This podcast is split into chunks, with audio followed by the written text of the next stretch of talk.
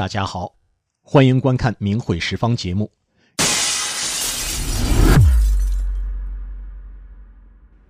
在二零一零年，海外中文网站上发表了马克思的成魔之路，声称马克思可能加入过信奉魔鬼、与神对立的撒旦教，话题引发了热烈讨论。其实，这篇文章是根据一九八六年出版的一本书《马克思与撒旦》整理出来的。作者理查德·韦恩波是一位罗马尼亚基督教牧师。韦恩波发现，马克思作为现代共产主义运动之父，是受到了黑暗力量的启发，与崇拜魔鬼的撒旦教有很大关系。发表了好几本有关专著，《马克思与撒旦》。马克思是撒旦门徒吗？马克思和共产主义的撒旦根源等著作。撒旦教是很秘密的，外人很难窥其究竟。也很难知道一个人是不是撒旦成员。马克思真加入过撒旦教吗？韦恩波是这么说的：“我并不声称我已经有了无可辩驳的证据，显示马克思是一个魔鬼信徒，但我相信已经提供了足够的线索。他们肯定给我们看到撒旦在马克思生命中的影响。”魏恩波生成的线索主要是基于马克思的一些类似撒旦教徒的言论和生活方式。马克思来自犹太人家庭，祖父、父亲都是犹太拉比，拉比是犹太教宗教仪式中的主持。父亲后来接受洗礼，成了基督徒，所以马克思从小到大接受的是基督徒教育。在高中时候的作文里，还透露出他对基督的敬仰，洋溢着浓浓的宗教情怀。可是，在大学的一段时间里，不知发生了什么事情，马克思的思想突然起了很大的变化，开始仇恨上帝，仇恨宗教。那时候，马克思热衷写诗，很多诗词中充满了对复仇和破坏的渴望。一些阴暗的词汇，比如毁灭、地狱、死亡、恐惧、诅咒、灾难、坟墓等比比皆是。马克思这种充满暴力的性格特点，在《共产党宣言》里得到了尽情的宣泄。二零一七年上演的德国电影《青年马克思》，描写了《共产党宣言》出炉的过程。那些本来都号称是激进派的社会主义革命家们，以“四海之内皆兄弟”为行动的口号，他们在马克思面前就像温和仁慈的改良派一样。经过激烈的争吵，主张全面暴力和彻底破坏行为的马克思占了上风，用斗争鲜明的口号“全世界无产者联合起来”作为行动指南。共产党人不屑于隐瞒自己的观点和意图。他们公开宣布，他们的目的只有用暴力推翻全部现存的社会制度才能达到。在马克思之前，就流行着各种各样的共产主义思潮。马克思把最具暴力、最有血腥味的灵魂注入到了共产主义里，从而开启了一百多年来的共产暴政。马克思为什么如此暴力？如果说是当时的历史条件所促成，可是。就在马克思同时代的革命者里面，马克思的暴力倾向也绝对是无人能比的。本来是阳光少年的马克思，他的极端暴力倾向从何而来？真的来自撒旦吗？我们就来看看马克思在大学时期写的一些诗词。这里的中文翻译大多来自中共中央编译局的《马克思恩格斯全集》第一卷。这是绝望者的祈祷。如果有个神灵把我的一切夺走，使我遭到诅咒，失去自由，他拥有大千世界，我却一无所有。我只有一条路可走，那就是复仇。我要高傲地对我自己进行报复，也要把矛头对准那高居在上的造物主。尽管我的力量微不足道。反正我的善行得不到一点善报，我要为自己造一个宝座，它寒气逼人，直插霄汉，我要用世上所无的恐怖砌成他的成员。三军统帅应该是痛苦和灾难。谁抬起常人的眼睛朝他仰望，就让他面如死灰，一声不响往回逃跑；让他周身蒙上死神的气息；让他自挖坟墓，把幸福埋掉。这首诗可以说是句句让人毛骨悚然。马克思是不是梦想毁灭上帝所创造的世界呢？小提琴手这一篇读起来也是阴森可怕的。我要拉到胸腔迸裂，双目失明，让灵魂带着琴韵沉入地狱的幽冥。拉个琴也要把地狱扯上。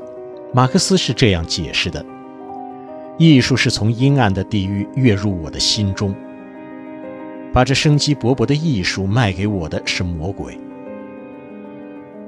这首诗里还有一句，常常被人拿来证明马克思与撒旦，也就是魔鬼的关系。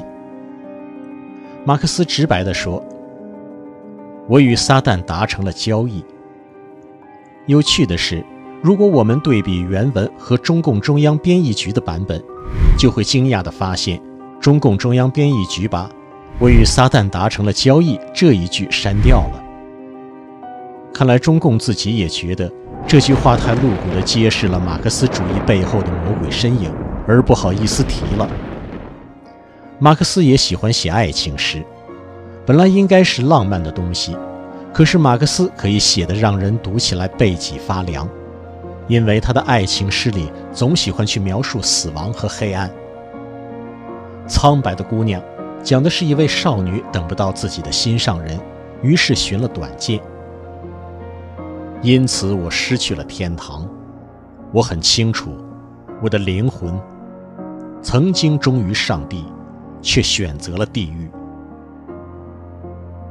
一般人都会说自己要去天堂，而这个少女却要远离上帝，拥抱地狱。这里虽然是在写少女的感受。是不是也是马克思的内心独白呢？马克思还在学生时代写过一个叫《乌兰内姆》的悲剧，只写了开头几幕，没有写完。主线是复仇的强烈欲望，里面有这么几句：黑暗中，深渊的裂口对你我同时张开，你将堕入去，我将大笑着尾随，并在你耳边低语。下来陪我吧，同志。这种让人不寒而栗的诗句充满了整个剧本。剧中主人公乌兰内姆发表了一段演说，让人们不得不质疑马克思的内心世界。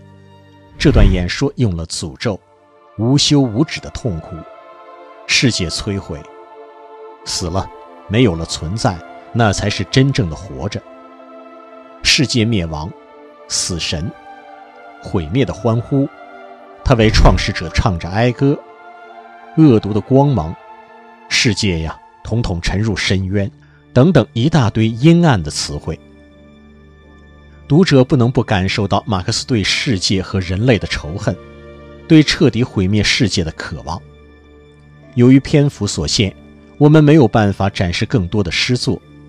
有人说，马克思的作品不过是黑色幽默和讽刺。没有必要拿来大做文章。是的，我们可能有断章取义之嫌，但是我们不得不承认，马克思的内心在大学时代发生了重大的变化。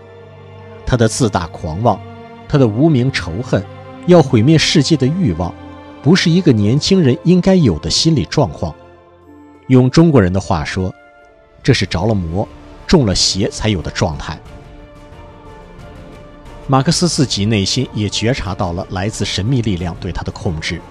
他在给父亲的信中说道：“一个时代已然落幕，我的众圣之圣四分五裂，新的灵必须来进驻。”马克思有没有加入撒旦教，这个不好说，但是基本上可以确定，马克思就是被共产邪灵附体了，导致他的性情大变。马克思在《共产党宣言》里开宗明义：“一个幽灵，共产主义的幽灵，在欧洲游荡。”马克思所讲的幽灵，并不是在打比喻，因为共产主义背后确实有撒旦邪灵。《共产主义的终极目的》一书中指出，共产主义的本质是一个邪灵，它由恨及低层宇宙中的败物所构成，仇恨且想毁灭人类。马克思不过是邪灵在人间的代理人。